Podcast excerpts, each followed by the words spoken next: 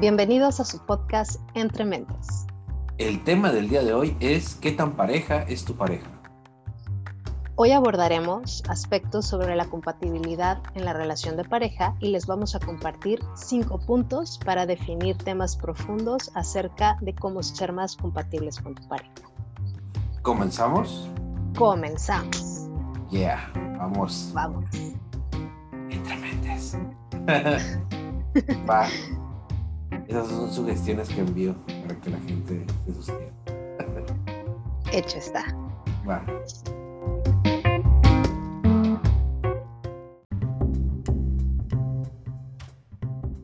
Paulina, ¿cómo estás? Hola, buen día. ¿Qué onda, Carlos? Buen día, buen día. Súper contenta de, de, de este segundo episodio, un jueves más. Un jueves y más. aparte el clima, bueno, es que yo la verdad que sí soy muy fan del calor Ajá. y me encanta, me encanta cuando el cielo está azul y, y se escuchan los pajaritos y me siento como Blancanieves yo. Ah, ok. Vente a Mexicali para que veas el calor. Este, en otro momento, joven, Ah, gracias. sí. Ay, aquí está haciendo un chorro de calor ahorita. Este, bueno, yo estoy en mi casa dentro de la refrigeración, ¿no? Pero, pero sí está muy caliente. No, la verdad que mis respetos para, para ustedes los mexicalenses que se la rifan con el clima. Yo, yo creo que ahí sí no, no estoy segura de que aguantaría tanto Hay que calor. hacer un intercambio. Tú te vienes para Mexicali y yo me voy para Tijuana unos días. Tengo ganas de ir a comer a Tijuana. Este, pues mejor vente a Tijuana. Acá Ándale. podemos este, ser tus guías turísticas, hombre, por acá. Ándale, qué chido. Fíjate, y ahorita que dices hablando de guías turísticas, este, de guías tu- eh, turísticos, eh, tengo unos amigos que trabajan, trabajan en, ay, ¿cómo se llama ese pueblito? No me acuerdo. Trabajan en un pueblito mágico y ellos son guías turísticos, ¿no? Los dos trabajan en, En eso. Valle Guadalupe, en Tecate. en- No, no, no, allá para la Ciudad de México. en- Ah, ok, No, no, no, eh, para Ciudad de México, no, para, ay, ¿cómo se llama? Eh, San Miguel de Allende. En San Miguel de Allende. Uy, es hermoso. ellos trabajan y dan, dan este, son como guías turísticos y a ellos les gusta mucho como este trabajo en equipo y cuentan chistes mientras te van dando Ay, el recorrido y todo. Y justamente de eso vamos a hablar el día de hoy, ¿no? Fíjate, justamente me acordé. Exacto.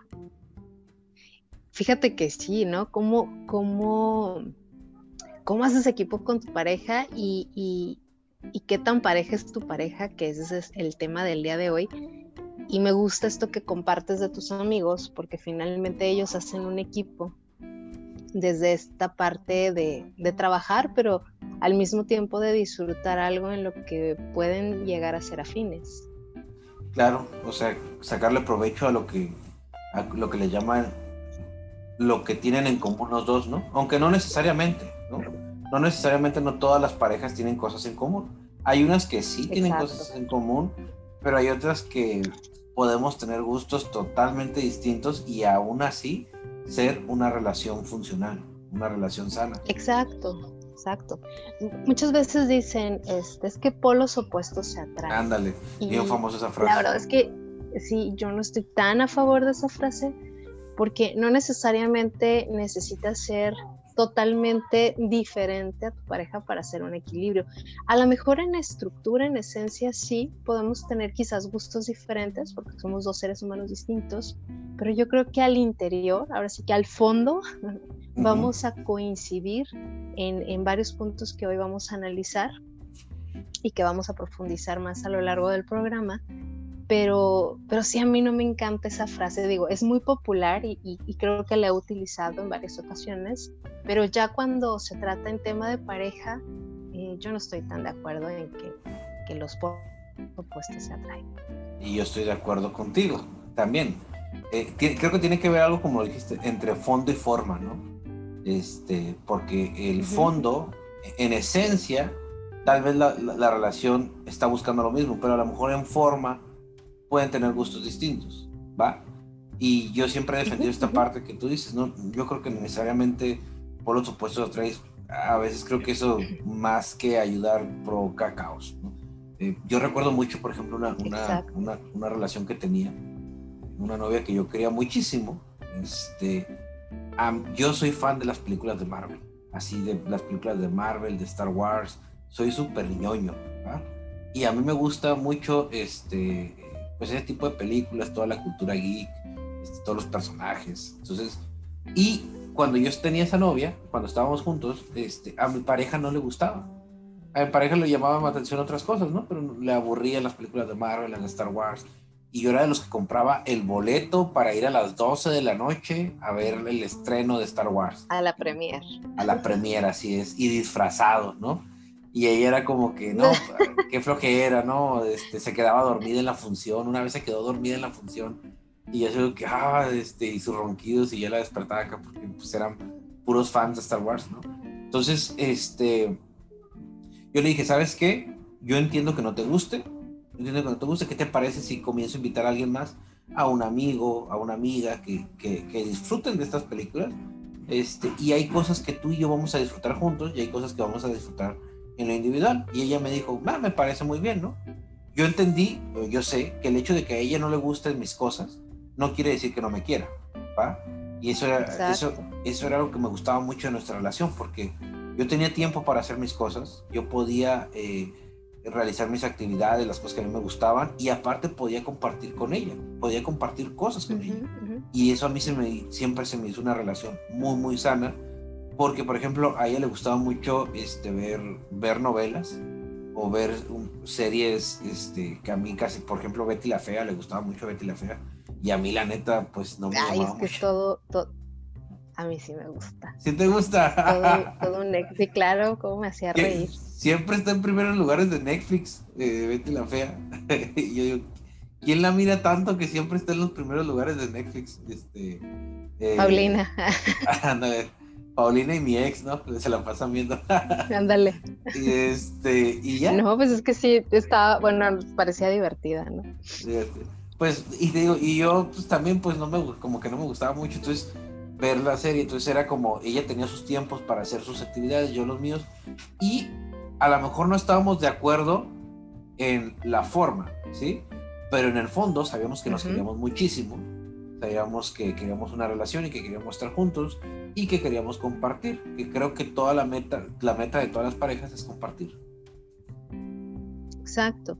Y, justo esto que, comparta, que compartes, perdón, este, me lleva a esta parte mm, de lo que dice eh, el doctor John Watman, que él es eh, fundador del Instituto de Pareja en Washington, y él nos habla acerca de la compatibilidad en, las parejas. Dice, ser compatibles no, no es ser iguales. Una pareja, eh, o él define compatibilidad en que es una pareja que va a interactuar para, para tener temas importantes o para hacer cosas importantes para ambos. pero es esta interacción que se va a dar a través de esta parte de ser compatibles.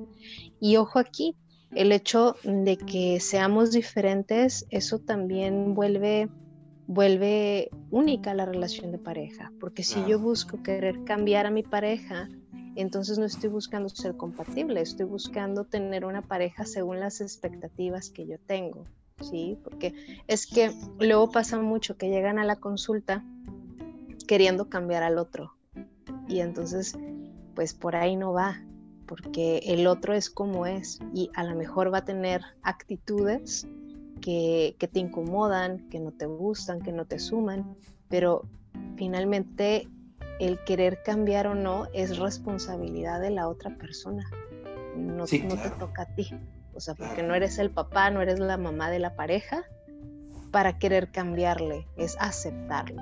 Aceptarle tal cual es, siempre y cuando no te ponga en, en, peligro tu integridad física, emocional o psicológica. Y si eso sucede, pues ahí no es cuestión de querer cambiarlo o esperar a que cambie, ahí es cuestión de tomar decisiones en base a tu seguridad. Sí, es, Pero bueno. Es, interesante, bueno, de lo que dices de querer cambiar, porque a veces no solo nomás es cambiar, sino querer que regrese, queremos que regrese a ser la persona que era cuando lo conocimos, ¿no? O la conocimos. Eso también, ¿no? Eso también se da mucho. Luego dicen, es que, ajá, es que cuando lo conocí o la conocí, no, hombre, era otra persona, era simpático, alegre, este, detallista, amoroso y ahora no habla, este, no comparte, no se ríe, no quiere salir. Entonces, quiero que sea la persona que me conquistó, porque esta que estoy mirando no me gusta.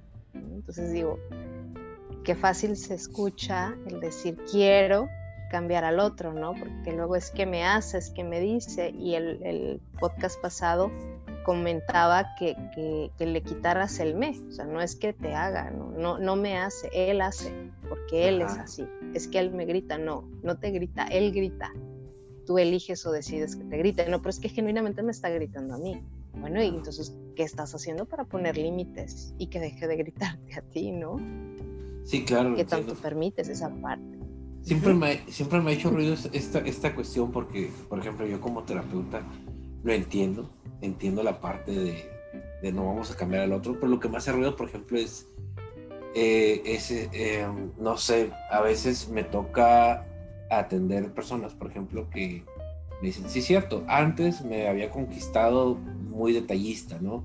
O era muy cariñoso y de repente nos pusimos de pareja y pues me doy cuenta que no es así, ¿no? Entonces, yo lo veo como una, como una venta falsa, bueno, así metafóricamente está hablando, ¿no? Como chin, me dio un gato por liebre, ¿no? O sea, este, yo estoy, creo que tiene que ver con las expectativas de la persona, o sea, todos nos hacemos expectativas. Exacto a veces puede pasar que personas se vendan con la idea de que son algo y resulta que son otra cosa completamente diferente. Pero sabes una cosa, Carlos, eh, sí creo que a veces te pueden vender gato por liebre, pero también hay poquitos que se van prendiendo al inicio, que los minimizas y que no quieres verlo porque en ese momento estás viviendo desde la dopamina y la serotonina todo ese enamoramiento que todo te parece tan bonito y no quieres eh, como que se pierda esa parte mágica desde esa expectativa que estás creando y entonces dejas de ver lo que tendrías que estar viendo. Ah, claro, entonces habría que estar pendiente de esos poquitos rojos, ¿no? Seguirle, ponerle atención a nuestras corazonadas.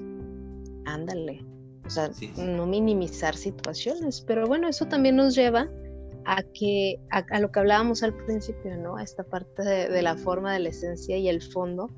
Y, fíjate, este, no sé si has escuchado del doctor eh, William Dors, él desarrolló, bueno, él es director de, de, una universidad en Minnesota y se encarga de esta parte de pareja y familia. Y él desarrolló este, cinco puntos bien interesantes en donde habla acerca de los temas justamente que se dan eh, en compatibilidad con la pareja. Entonces él define cinco puntos y el primer punto que este doctor define son los valores. Y para mí creo que eso es, indispensable porque a lo mejor en la forma, no sé, ¿no? Por ejemplo, a mi pareja le encanta el rock, pero el rock pesado, ¿no? Y, yo no soy fan del rock pesado, yo prefiero a lo mejor el, rock and roll de los años 50, 60 y el, o el este, reggaetón. Este rollo como metal, no, el reggaetón no, ese sí, ah, para mí. Entonces tenemos como esta diferencia en, en, música, ¿no? Esa es como la forma. O sea, a él le gusta una música, a mí me gusta otra. Entonces hay momentos en que él escucha su música y hay momentos en los que yo escucho mi música y no pasa nada. Pero en el fondo ¿sí? En el fondo hay escala de valores en donde esos valores coinciden que él tiene el mismo valor que, que yo tengo, ¿no? Por ejemplo, este, nos gusta el cuidado de la naturaleza y él no permitiría que si estamos en un parque yo me pusiera a cortar un árbol, por ejemplo, o a tirar basura, ni yo ni, ni, a mí me ni a mí me agradaría mirar esa conducta en él, ¿no? Y por ejemplo sucede, no, no sé, te voy a poner otro ejemplo. Pudiera ser que, que a lo mejor yo estoy pro animales y cuido a los animales y entonces lucho por la vida de los animales y anda tú que la vida me pone a una pareja que sea torero, ¿no? Entonces, ah. su valor y el mío, pues ahí no van a empatar, ¿no? Porque lo que para él es un deporte, yo lo voy a ver como una matanza. Y entonces por más amor, ah, exacto, y por más amor que pueda existir y por más este, similitudes que podríamos tener o por más cosas en las que pudiéramos empatar, ese valor de él y el valor mío no van a empatar, por lo tanto esa relación difícilmente va a funcionar, porque hay hay una cuestión que, que es que es parte de mi esencia, es con lo que he crecido, con lo que me he formado y cambiar esa estructura es un tanto como automutilarme, recortarme para embonar, ¿no? Yo, yo, lo, yo lo veo así como en las parejas, a veces es como si fuéramos un rompecabezas perfecto y está desarmado y empiezas a armarlo y entonces hay una pieza que dices, no, pues este, esta no sé dónde embona, pero mira que hay unas tijeras y, le hago la formita de, de, la figura y mira, entró perfecto. Cuando terminas, te va a sobrar una pieza y te va a faltar una pieza porque recortaste una que no iba en su lugar. Entonces, para mí, el, cambiar esas escalas de valores para poder encajar con el otro o con la otra es, es como esa pieza de rompecabezas que recortas, ¿no? Es como automutilarte para agradar, para ser aceptado y a la larga o a la corta va a terminar este eh, pues afectándote a ti porque estarás renunciando a, a, quién eres tú. Y, en la pareja vives eso, ¿no? O sea, realmente somos esos espejos que nos van a llevar a, a identificar quién somos nosotros. Y, me estoy preguntando, por ejemplo, este, me gustó este ejemplo que diste de el torero y la, la chica que, no sé, que está defensora de los animales. Defensora de los, en Greenpeace, ¿no? Acá. Ándale. Una morra que es defensora de los animales, está con Greenpeace, pero se enamora de un torero, ¿no? Torero. Y también el torero se enamora de la morra, ¿no? Este, él, él ve que, él ve, él encuentra arte en donde otra persona ve, este, asesinato, ¿no? O maltrato, ¿va? Es interesante porque qué tanto también, o sea, a mí me agrada mi pareja, quiero estar con mi pareja, qué tanto también yo estoy dispuesto a cambiar, a modificar, a escuchar a la otra persona para precisamente eso, para cambiar, ¿no? Creo que ahí es donde entra la... Pero para cambiar porque tú quieres cambiar, ¿no? Exacto, ajá, para, para cambiar, pero, pero, ponte, o sea, yo pienso esto, ¿no? O sea, si yo, estoy, si yo estoy haciendo una actividad y de repente veo que tengo una pareja que está en contra de esa actividad, yo sí me cuestionaría lo que estoy haciendo. ¿Me explico? O sea, diría, a la madre, entonces estas creencias que yo tenía, esta actividad que yo estoy haciendo, ¿qué tan saludables son o qué tan útiles son? ¿O en verdad es un arte como, como yo lo veo? ¿Sí me explico? Yo, o sea, yo me comenzaría a cuestionármelo. También la otra morra, o sea, también la chica que está en Greenpeace, este, oye, ¿por qué mi pareja lo ve como arte? Este, y yo que estoy en contra de esto, o sea, ¿sí me explico? Creo que es ahí donde se da el crecimiento. Sí, totalmente, pero al final eh, hay una decisión, ¿sabes? Y si esa es una convicción que tú tienes, pues tampoco la vas a cambiar solo porque a la otra persona no le agrada. Ok, va. Este, ah, ajá, entiendo lo de, porque si no, la, o sea, no lo voy a cambiar solo porque no le agrada, pero yo sí, o sea, no sé, yo como sí te lo cuestionarías. Me lo cuestionaría, ajá, pues me lo cuestionaría como, yo estoy en contra de los, de los correas de toros y todo eso, ¿no? Este, cualquier cosa de maltrato animal estoy en contra. Este, pero si yo fuera torero me cuestionaría como el hecho de, oye, pues, si está bien lo que estoy... O imagínate esto, yo que soy psicólogo y que hubiera un grupo antipsicólogos. ¿Se me explico? Haz de cuenta que hay un grupo antipsicólogos y yo conozco una muchacha que me enamoro de ella, pero ella pertenece a ese grupo de antipsicólogos, ¿no? Yo me detendría a escuchar qué es lo que están proponiendo ellos y ver si, oye, o sea, yo nunca cuestionarme si lo que estoy haciendo en la psicología, qué tan útil es, qué tan correcto es y por cómo es que hay un grupo que está en contra de lo que yo predico, me explico, o sea, yo sí me sentaría a cuestionar y creo que eso es parte de la empatía y del crecimiento como persona, porque la mayoría de la gente no se cuestiona lo que hace y la mayoría de la gente a veces solo quieren la parte bonita de su pareja, ¿no? No la otra parte. Teresa Robles me gusta porque dice agarrar el paquete completo, ¿no? O sea, mi pareja viene con tanto con las cosas agradables como cosas no agradables, ¿no? Entonces tomamos el paquete completo. Exacto. Y, claro, es un aprender porque al final tu pareja se vuelve un maestro de vida y le vas a aprender a través de, de, lo que vivan, ¿no? Entonces, sí, me parece algo muy sano poder escucharle el poder analizar, ¿no? El poder cuestionarte y, ser importante que si no has desarrollado esa habilidad, te, pudieras dar ese permiso, ¿no? De, cuestionarte todavía más acerca de, de, lo que vives, ¿no? En este, en este, pues, en este rollo de pareja. Fíjate que el, podcast pasado les platiqué un poquito de Simón de Beauvoir, ¿no? Esta este, pensadora, filósofa, feminista. Y eh, ella, ella me gusta mucho porque ella dice que una relación amorosa, una relación de pareja, este, está basada en acuerdos. Y esto es un pensamiento que a mí me movió mucho y se me hizo muy interesante. Porque, por ejemplo, ella, ella fue pareja de, de Sartre, Jean-Paul Sartre. Y no sé cómo se pronuncia, a lo mejor alguien que no escuche lo pronuncia mejor que yo. Jean-Paul Sartre o Sartre, algo así lo pronuncia. Entonces, ellos eran pareja. Pero bueno, ella en realidad pone que eran amigos íntimos, más que pareja, ¿no? Porque dice, cada relación amorosa, cada relación amorosa está basada en acuerdos, ¿va? Entre más acuerdos tenga, pues la relación es más cercana. Dice, sin embargo, entre más acuerdos exista, cada vez es más difícil mantener esos acuerdos. O sea, tú tienes una relación y tienes ciertos acuerdos cada vez se van sumando más. Y dice ella, yo tenía claro desde joven que yo no quería ser mamá, porque es una manera diferente de tener acuerdos con una persona.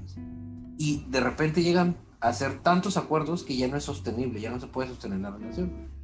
Y ella menciona que por eso es más fácil ser amigos que ser pareja, porque los amigos son pocos acuerdos y en la pareja ya hay un montón de acuerdos, ¿no? Entonces me, siempre, me llama la atención cómo lo define porque, por ejemplo, ella con Sartre este, tenían una relación abierta este, la relación abierta era, ella decía, tú tienes una pareja para compartir, para los momentos que tú quieras compartir, ¿no? Entonces ellos, cada vez que tenían algo que compartir, se hablaban. O sea, de que, oye, voy a ir para acá, oye, voy a ir para allá, oye, voy a ver esto, ¿me explico? Pero ellos tenían sus propios, eh, sus, amantes, tenían sus, este, pues sí, tenían una relación abierta, ¿no? Pero siempre al final terminaban ellos dos, ¿no? O sea, terminaban compartiendo. Y a mí se me, se me hace muy interesante la historia de esa relación por este tipo de pensamiento que tenían, ¿no? Por este tipo de, de manera de manejar su relación. Y ella, lo, ella escribe, ¿no? Ella dice, yo nunca dudé que él me amara mucho y yo lo amo muchísimo, ¿no? O sea, eran personas que se amaban muchísimo, pero tenían este tipo de acuerdos de, entre menos acuerdos, mejor, ¿no? Y eso, se me, eso siempre se me ha hecho bien interesante, ¿no? Esa flexibilidad, digo, no estoy diciéndole a la gente que nos escucha, que se haga poliamorosa en este momento, aunque sí debería, no, no es cierto. pero este, no le estoy diciendo que se haga, No, no, pero sí, sí, ¿no? Ah, exacto, no, no, pero sí, sí, la solución es el poliamor. No, este, bueno, no, no es cierto, no sé si sea la solución, pero este, me ha parecido muy interesante este tipo de parejas que, que, que funcionan muy bien y que se aman muchísimo y, y pues que tienen estos como índices de, de conflictos muy, muy, muy, muy pocos, ¿no? Entonces eso siempre me ha parecido interesante. Y esa relación entre Sartre, y, Simón de Beauvoir es muy interesante. Sí me parece interesante, pero creo que también necesitan un grado de, de madurez bien canijo, ¿no? Para poder, eh, pues, llegar a, a, ese punto de entender la libertad de uno y del otro, ¿no? Ah, claro o sea, sí se necesita un grado de madurez muy alto este, y una conciencia sobre tu pareja, ¿no? O sea, yo, yo decía, es que ese, es amor de verdad, pues porque, bueno, o sea, no quiero decir que el otro no sea amor de verdad, pero por ejemplo el hecho de que ella describa que ella se sentía bien sabiendo que él estaba bien, o ella se sentía bien sabiendo que él podía tener placer con más personas, o sea, ese es un nivel de amor muy alto, ¿no? O sea, quiero que tú estés bien aún a pesar de mis intereses, ¿va? E, eso se me hace como digo, wow, ¿no? O sea, es un nivel de, de, amor más allá de... Porque, por ejemplo, ¿no? Muchas veces se plantea esto, ¿no? Es que yo te amo siempre y cuando no hagas estas cosas, ¿no? Porque si haces estas cosas ya no te voy a amar. Es un amor condicionado, ¿no? Porque si tú estás con otra persona, si encuentras placer con otra persona, no, ya, ahí ya no, porque me lastima, y ya no te voy a amar. ¿Me explico? Eh, eh, el amor de cierta manera está condicionado por esto. De repente veo este tipo de relaciones donde el amor no se condiciona, no se limita así, ¿no? Sino ellos buscan que la persona sea lo más feliz posible y eso les causa gusto. Eso se me hace bien chingón. Es que sí está muy fregón y no significa que en la relación, este, en, la relación que tú elijas, no se pueda dar ese aspecto, porque esto que tú me compartes, pues sí me habla de una madurez muy grande, sí se visualiza como un poliamor, pero el elemento que estaba de fondo y que era el principal en esa relación era la intimidad.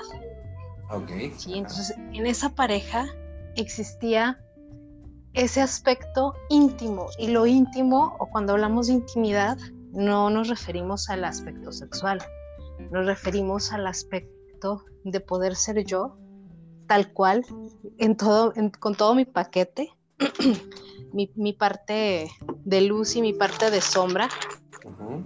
Poderme desarmar poderme reír poderme llorar poder ser yo con todos mis matices frente a la otra persona entonces eh, en esta relación me dices, ellos podían tener sus parejas y vivirse este, en todos sus escenarios y al final, y al final regresaban eh, a compartirse, a buscarse por el amor que se tenían. Y justamente ese amor que se daba, creo yo, creo yo, porque digo, no los conocí, se, se deriva justamente de este elemento que es la intimidad, de tener esa confianza tan grande para poder regresar a ese espacio con esa persona donde me siento contenido, escuchado, apapachado, observado, admirado, respetado. Y eso sí se puede dar en una pareja. Claro, claro, claro, claro. Este, me gusta ese pensamiento y este, muy probablemente la gente que nos está escuchando va a pensar que soy poliamoroso, ¿verdad? Pero eh, no, no, no, es que sea poliamoroso, pero esa, ese tipo de filosofía, digo, me, me, encantaría llegar a ese nivel que tú dices, por ejemplo, de, de, esto que dices de la intimidad, ¿no? A ese nivel en donde le tengo esa confianza a mi pareja o como ese tipo de relaciones que a final de cuentas ellos llegaban y, este, y podían tener a varias personas, pero al final de cuentas ellos eran los que siempre estaban juntos, ¿no? Entonces, ese nivel de intimidad, digo, qué chingón poderlo lograr creo que se necesita una madurez muy grande y pues también eran personas muy inteligentes, ¿no? Entonces yo creo que es, eh, todo eso conlleva a, creo que no todas las personas están dispuestas a, a ver a su pareja realmente, completamente feliz, ¿no? Porque una vez, por ejemplo, un, compañero hablando de, este tipo de situaciones, un amigo me dice, oye, ¿tú le negarías el placer a tu pareja? Y yo estaba reflexionando, ¿no? me dice, ¿tú le negarías el placer a tu pareja? Y yo le digo, no. Le digo, no, no se lo negaría. Y me dice, y si tu pareja te dice, ¿sabes qué? Yo a ti te amo, Carlos, pero en cuanto a lo sexual, tengo más placer con estas personas, ¿no? Y pues yo quiero seguir teniendo placer con esas personas, pero a ti te amo y podemos tener, seguir teniendo relaciones, tener un noviazgo bien padre, pero yo quiero seguir teniendo placer con estas personas, ¿no? Este, solo es placer, no es amor, ¿no?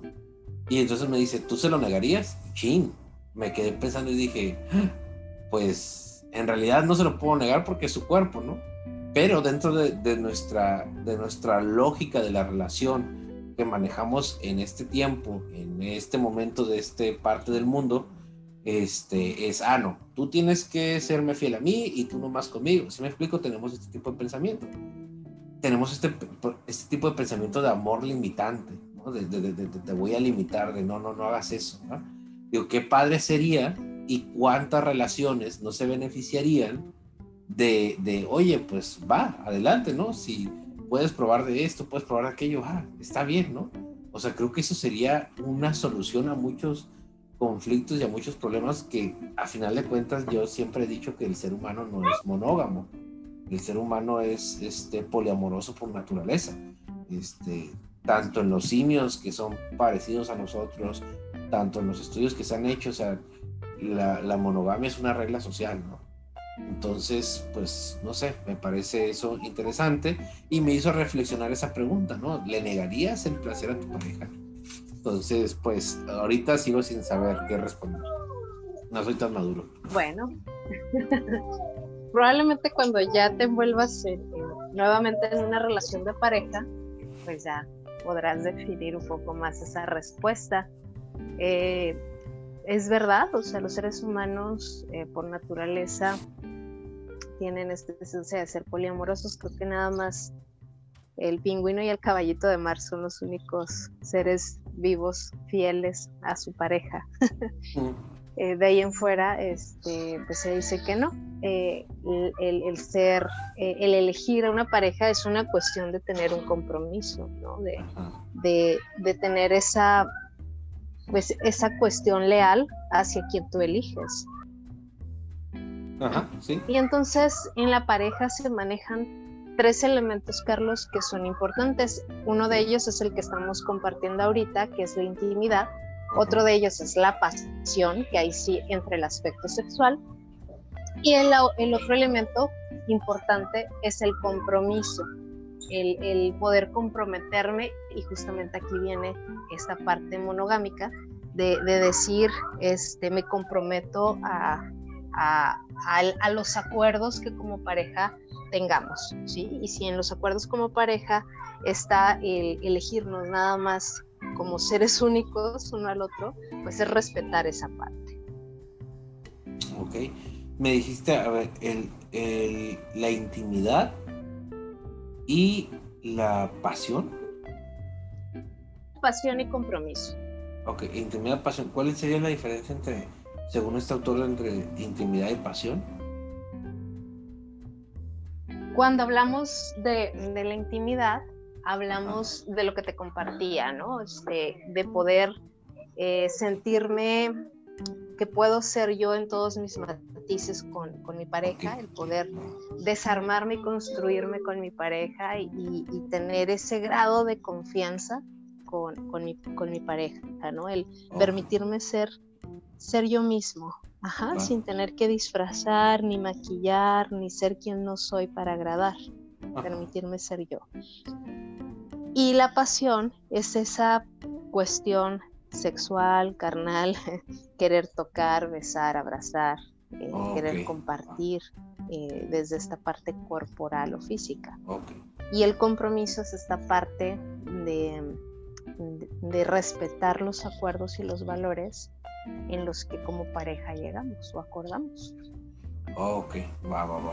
Entonces, cuando existen estos tres elementos, y ojo, a veces la relación eh, va a tener los tres elementos y, entonces se dice que se va a vivir la relación en un equilibrio. Pero va a haber momentos en los que no necesariamente va a tener los tres elementos y que va a carecer de alguno de ellos. Y entonces van a surgir algunos, algunas crisis en relación a ese elemento. Por ejemplo, si el elemento de la pasión está ausente, pues entonces esta parte de, la, de la, sexualidad o, o del del poder este, acercarnos a nivel físico, pues no va a estar y por lo tanto va a desarrollar o va a generar algunas situaciones de caos en la pareja.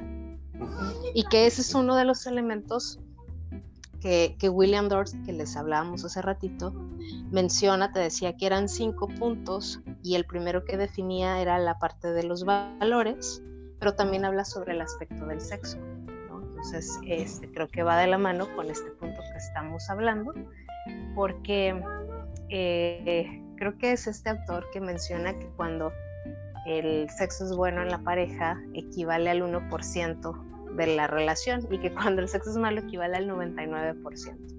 Entonces ah, parece como un número así muy elevado, pero tiene mucho sentido. Bueno, a mí me parece que tiene mucho sentido porque el aspecto sexual se, se involucran muchas cosas dentro de la pareja y una de ellas, que es elemento clave, es la comunicación y la confianza.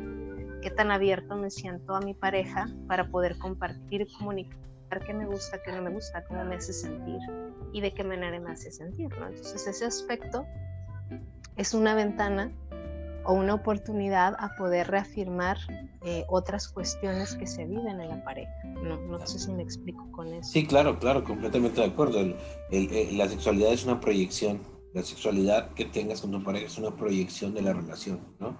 Porque partimos, partimos de lo mismo, ¿no? Si hay buena comunicación, si hay buena interacción, si hay buen equipo, este, eh, va a haber buen sexo. ¿explico? Yo a mis alumnos siempre les comento, me dicen, ah, cuando hacemos un trabajo en equipo o algo, me dicen, ah, es que yo no sé, no me gusta trabajar en equipo, no sé trabajar en equipo. yo lo que les planteo es, pues, tampoco sabes coger, muy probablemente, ¿no? O, tampoco sabes hacer el amor, porque parte de hacer el amor o de tener relaciones con alguien es trabajar en equipo. Y, es en serio, y se ríen, ¿no? Pero les digo, oye, ¿cómo, ¿cómo me dices que no sabes trabajar en equipo?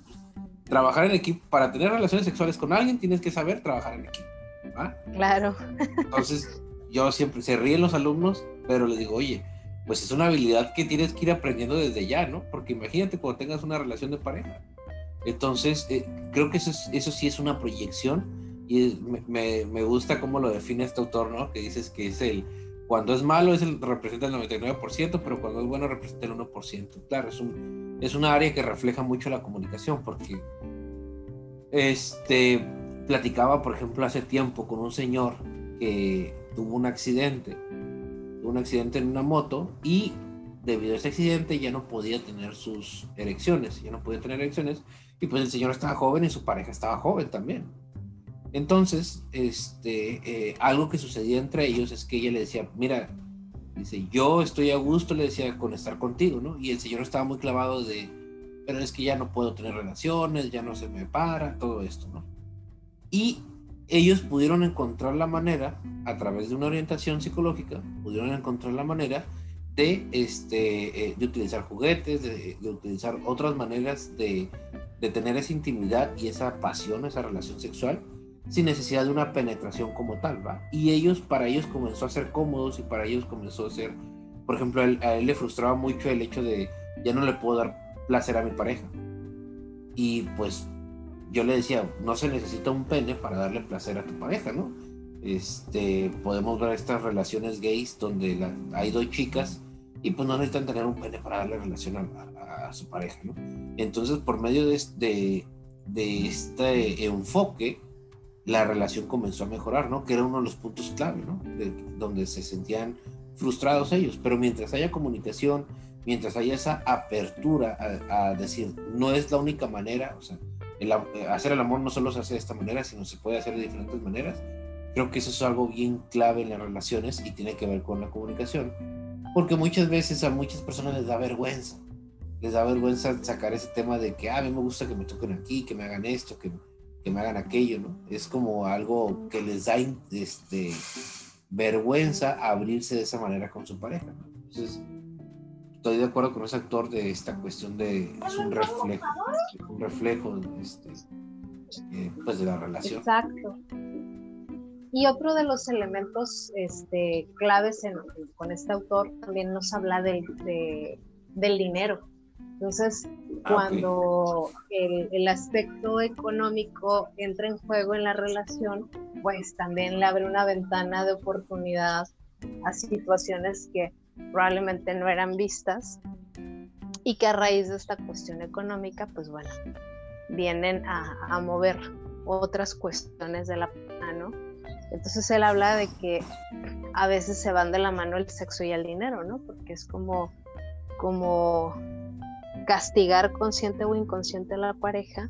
Y, y, este es un rollo bien fuerte, o, bueno, me ha tocado verlo de una forma fuerte en el consultorio, porque hay parejas que si de pronto algo no me hace sentir cómodo o cómoda, es como si consciente o inconscientemente castigara con lo sexual a mi pareja. O sea, es como no da, pues tampoco doy. Y a veces puede ser, te digo, consciente o a veces puede ser inconsciente porque dices, no, pues es que estoy cansado, estoy cansada, no me apetece, ahorita no, pues, pero ¿qué ha cambiado? ¿Qué han dejado de hacer que antes hacían? ¿O qué empezaron a hacer diferente que antes no hacía, que está mermando esa, ese aspecto eh, sexual y que tanto está afectando el aspecto económico en la relación de pareja? ¿no? ¿Qué les está generando o qué caos está generando este aspecto económico? En las, en, las estadísticas acerca de las principales causas de divorcio, el número uno es la economía. Mucha gente se divorcia. Tristemente. Exacto, mucha gente se divorcia por precisamente por eso, ¿no? Por la cuestión económica en la, en la relación. Y si es algo bien importante, una vez miré una terapeuta, yo no sé qué tan ideal sea eso, pero una terapeuta en una conferencia, no recuerdo el nombre de la terapeuta, mencionó un ejercicio respecto al dinero con la pareja, ¿no? Yo sí me quedé pensando qué tan útil o qué tan saludable era, pero pues a ver, a, ver qué te parece a ti, Paulina.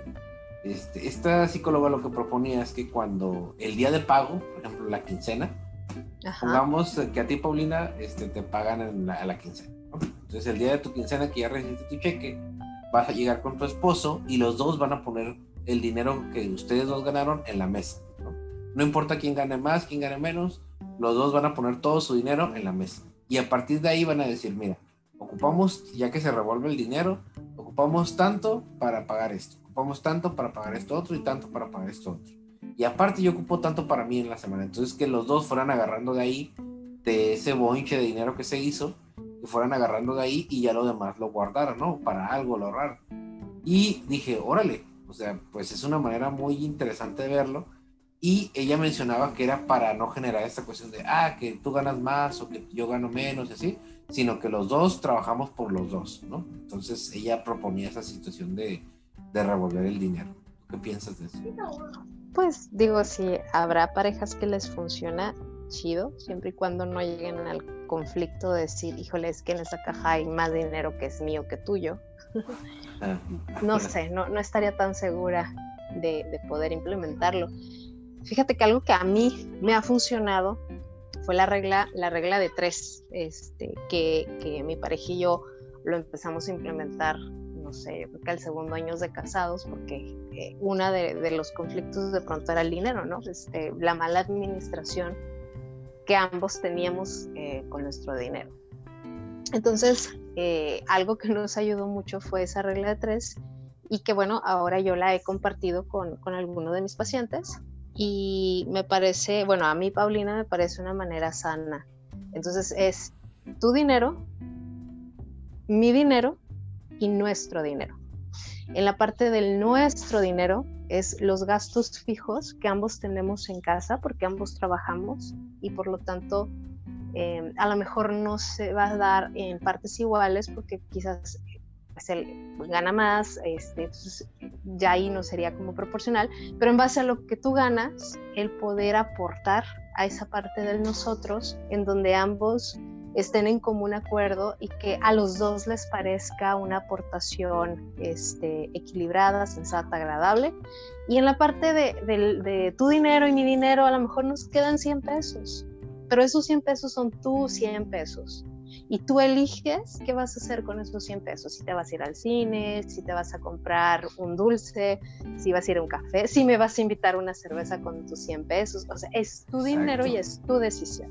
Entonces para mí esa regla de tres ha sido como, como muy, muy sana en el aspecto económico. No sé qué piensas tú de esa regla. Está chila, me gusta, no la había escuchado. Pero está chila porque, a diferencia del otro, ejercicio, del otro ejercicio que te comentaba, yo creo que sí necesitamos esa sensación de, de, pues es mi, esto es mío, ¿no? Es algo que yo me gané. El trabajo edifica, ¿no?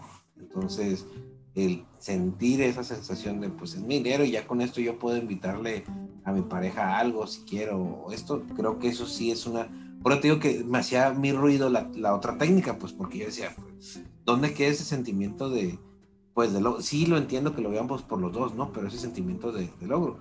Y en esta técnica que tú me dices, pues tienen esa parte del, del, donde se complementan o se comparten, ¿no? Que es nuestro dinero, ¿no?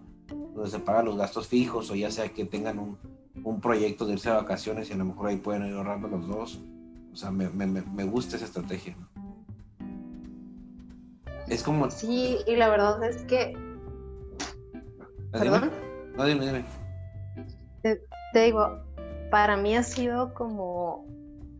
Como aparte de, de, sana y relajada, justamente sentir eso que acabas de compartir, ese sentimiento de logro, de decir, oh, se pudo pagar tal cosa este, y yo aporté. Sí, o bueno, yo así lo vivo de que qué chido, o sea, pude o pudimos comprar o pudimos hacer tal cuestión y lo logramos juntos. O sea, no fue de él lo hizo o yo lo hice, no, fue como lo hicimos, ¿no? Y, esa parte a mí se me hace muy, pues muy padre, no sé, me, ha gustado y, Bueno, no le he preguntado a él, debería de preguntarle a él, pero yo creo que no le ha incomodado porque la seguimos usando. Exacto.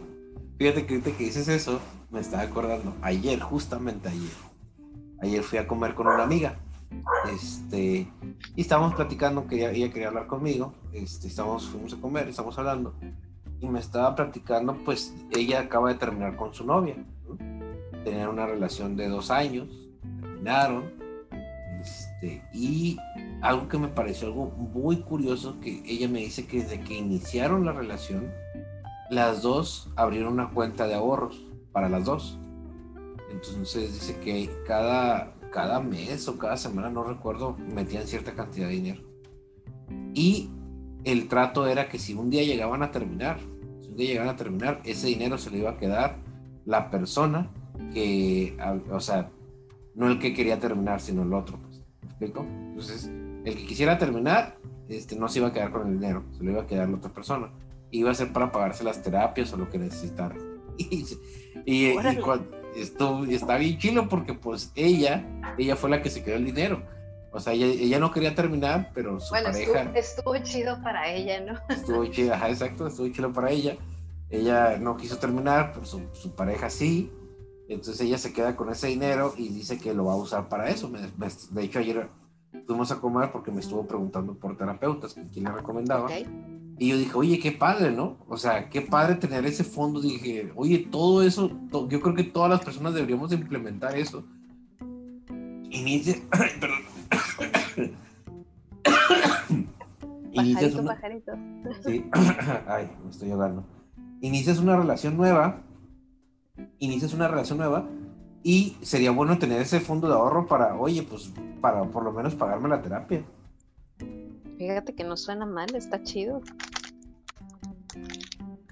E independientemente me imagino que, pues también ese fondo de ahorro en algún momento no solo se pensó para eso, ¿no? También me imagino que tenían algún proyecto, no sé, de viajar o de... Sí, era, era, de repente lo usaban para más actividades, ¿no? Que de repente se iban de viaje o así, pero que siempre había un guardadito ahí para eso, ¿no? Entonces, que la, esta chica le dijo, no, pues tú sabes que ese dinero iba a ser para, tal cosa, yo decido terminar la relación, así que pues se ocupa ir al psicólogo, todo eso, pues, y yo dije, mira qué chilo, o sea, es como un seguro, ¿no?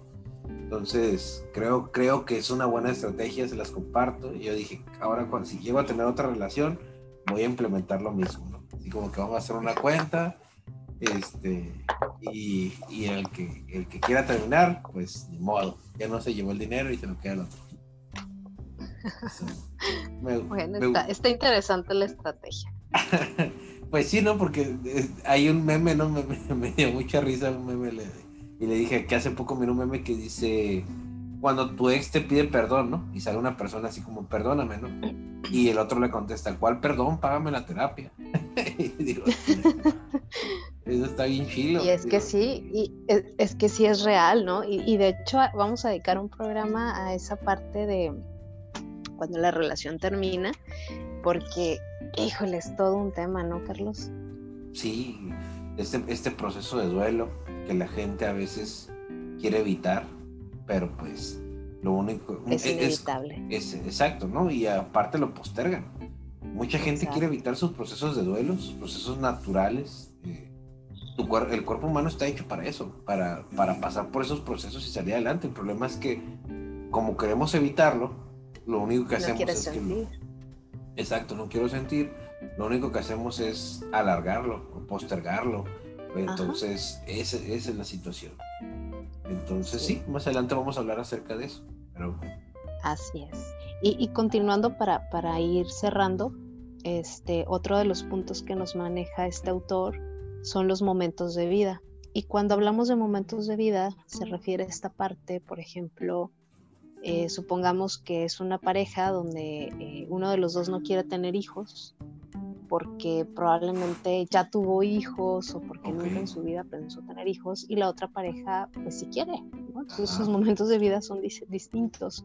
O a lo mejor hay una diferencia considerable de edad en donde a lo mejor la, parte de la pareja joven quiere salir de party, de antro, y la otra persona no, a lo mejor quiere eh, estar más en restaurantes o en casa y tener una vida más tranquila. Entonces los momentos de vida no están empatando en ese momento o en esa etapa que están viviendo. Entonces eso también puede generar un momento de, pues, de no ser compatibles, porque lo que tú quieres yo no quiero, o a lo mejor tú te quieres dormir temprano y yo me quiero dormir tarde, y yo me quiero dormir temprano porque me quiero levantar a las 5 de la mañana para andar en bici y, te quisiera invitar, pero no quieres ir conmigo porque te fuiste de antro y estás desvelado o desvelada. Entonces, nuestro momento de vida pues está, está chocando porque no estamos este, compartiendo un, un momento eh, afín, ¿no? ¿no? No, tenemos esa, esa parte compatible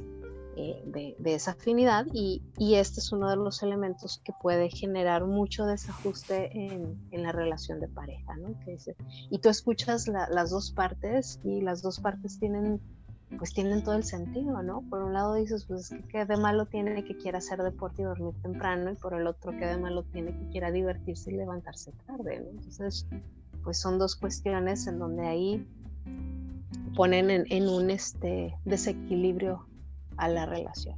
Ahí lo que ayuda es saber que tu pareja es una persona independiente de ti, ¿no? O sea, saber que tu pareja es alguien completamente distinto y que también necesita sus tiempos, sus actividades y no porque, no porque no se quiera desvelar contigo, no quiere decir que no te ame. Este, Es como la figurita esta que nos ponían en las clases de psicología, ¿no? Tu mundo, mi mundo y nuestro mundo, no sé si te acuerdas. Sí, claro. las, las, esferitas, ¿no? Ahí es donde te das, o sea, ahí es donde es importante poner en, en tu mundo, pues pones todo eso, ¿no? Levantarte a las 5 de la mañana, ir a hacer ejercicio. En mi mundo, pues yo me voy a desvelar, ¿no? Este, poner a pistear hasta no sé.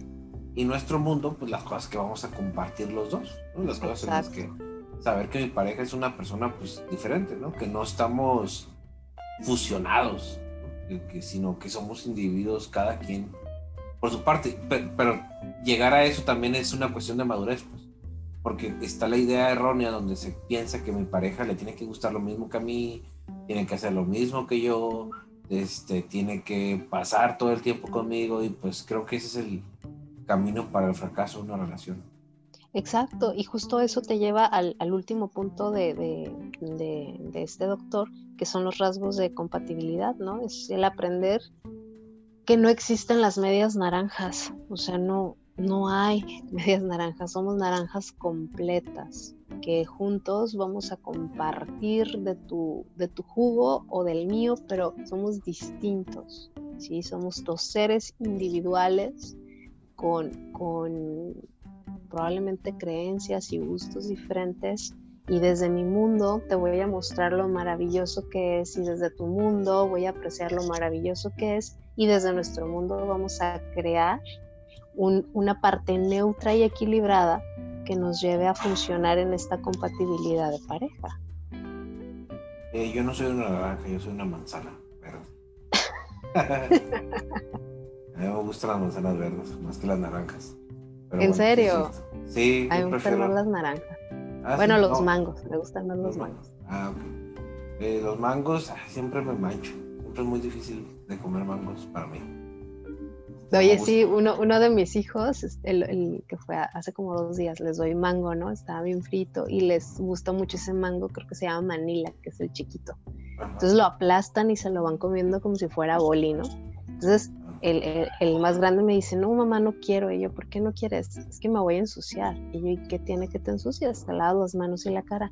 Sí, pero ese es el punto, que no me quiero ir a lavar las manos ni la cara porque estoy viendo Pokémon, ¿no? Entonces me lo voy a perder, vos le pones pausa, sí, pero no quiero, no me quiero ensuciar, prefiero comerme una naranja, ¿no? Entonces, bueno, ok. Ah, igual yo, a mí no me gusta comer porque me quiero, no me quiero ensuciar. este, y hay gente que se lo come este, así todo manchoso, ¿no? Y digo, bueno, está bien. En cada quien en gusto se rompe. De, de, de mí no vas a estar hablando. Y embarrada hasta por los codos. Sí, ah. No, me, me, desespera mucho, me da ansiedad eso. Eso sí me da ansiedad. Vamos a dar terapia, Carlos. Por eso soy una manzana. Pero sí, me gusta esta analogía de que somos la naranja completa. Yo también creo eso. Somos la naranja completa, no somos una parte que se tiene que complementar con otra, ¿no? somos ya el individuo y decidimos compartir esos momentos Y ahí es donde la pareja comienza a ser pareja. Ajá, y, que, bueno, ahí es donde te preguntas, ¿no? ¿Qué tan pareja es tu pareja? Y hay un libro que se llama El arte de amar. Eh, sí, y hay un punto dentro del libro que describe eh, cuando buscamos este, esta pareja distinta o que es opuesta a nosotros, habla más desde un amor inmaduro, ¿no? Porque eh, te vas como esta parte fugaz, distinta, este, a lo mejor si tú eres todo introvertido y ves a alguien que es extrovertido y que, que socializa y haces como esa parte que probablemente te gustaría tener y no tienes si la vives a través de otra pareja o de otra persona, ¿no? Entonces, él, lo describe más como este amor inmaduro. Entonces, ojo con esto, si ustedes lo viven, no estoy diciendo que tengan una relación inmadura, ni mucho menos, pero me llama la atención lo que este autor eh, comparte, porque sí creo que en muchos de los momentos nos vamos a, a vincular con el otro desde heridas o necesidades que no están resueltas y que pues van a brincar al momento de hacer una elección de pareja. Eso es, lo que yo lo que yo creo, ¿no? Así es. En conclusión, mejor no tengan pareja. Ah, no es cierto. en conclusión, no tengan pareja. No, en conclusión, no tengan pareja. Fin del problema. No, hombre, al contrario, atrévanse a, vivirse en una relación de pareja. Si no tienen, dense el permiso de poder hacer eh, esta construcción de pareja desde una parte bien, sana, desde el reconocer y conocer quién eres tú, el para qué quieres una relación, el poder identificar el fondo y la forma, ¿no? Este, darle más peso a este fondo, de identificar tus valores, tus momentos de vida, el sexo, la parte económica, tus rasgos de compatibilidad, para poder tener una relación mucho más funcional, mucho más equilibrada, mucho más em, madura, en donde te permita ser tú.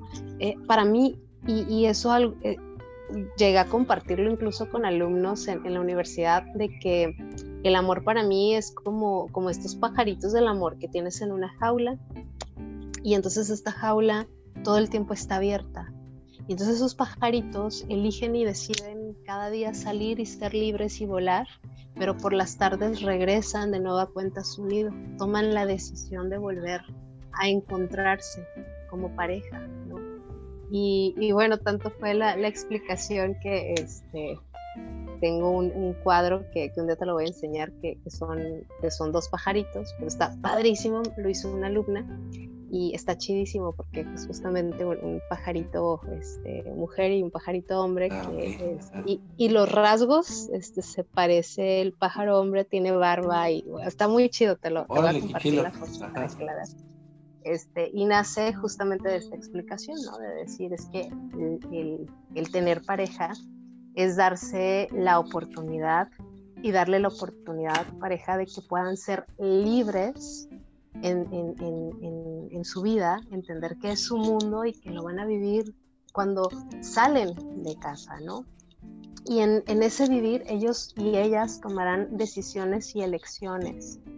Y al final del día van a regresar a casa volviéndose a elegir y respetando el compromiso y la convicción desde el valor que los lleva a querer estar juntos desde esa parte compatible que están construyendo día a día, ¿no? Digo, sí, suena como muy romántico, pero es como, como a mí me gusta ver esta parte del amor. Va, va. Yo también, pues no, al final de cuentas, yo también les recomiendo que se abran a esta experiencia y también, pues que no está de más que experimenten el poliamor, ¿no? Este, que se abran a la experiencia del poliamor y este y si tienen la oportunidad de vivirlo pues adelante no, no, pasa nada bueno ahorita sí que hay covid ahorita sí pero ya que pasa el COVID, a lo mejor va a ser más fácil. Sí, solo que cuando tomen esa decisión, de verdad que sea desde una responsabilidad y una madurez, en donde nadie te obligue, nadie te presione y que sea una cuestión que, que tú quieres vivir. Y desde no querer vivirlo solo, exacto, y no querer vivirlo solo por experimentar, que realmente sea una cuestión que te hace sentir muy bien y que, no te genera culpa ni, ni otras eh, emociones o situaciones, porque finalmente pues es tu vida y nadie la va a vivir por ti. Entonces, eh, solo yo te daría esta recomendación, ¿no? Va, ese grado de madurez. Pues muchas gracias por escucharnos, gente. Gracias. Este, muchas gracias a todos los que nos escuchan, por los likes, por los comentarios, en verdad. Muchas gracias y pues un, un episodio más. Así es, pues contenta de, estar con ustedes, agradecida de que, de que nos sigan escuchando, de que todavía este, lleguemos a, un jueves más y, platiquemos de, oye, Pau, se sumó tal lugar a la audiencia, decir, yay, ¿no? Quiere decir que, que está gustando. Así que gracias por darnos ese tiempo, por compartirnos y gracias a ti, Carlos, por compartir eh, junto conmigo este espacio en donde de verdad lo disfruto, aprendo, este, me relajo, me río y mm. pues lista para, para otro jueves más con otro con un, un, tema un tema padrísimo que ya les estaremos compartiendo en redes. Así que no se lo pierdan, nos vemos el próximo jueves. Gracias, Pau, y gracias a todos. Nos vemos. Bye. Bye. Bye. Dijimos vaya al mismo tiempo. Va.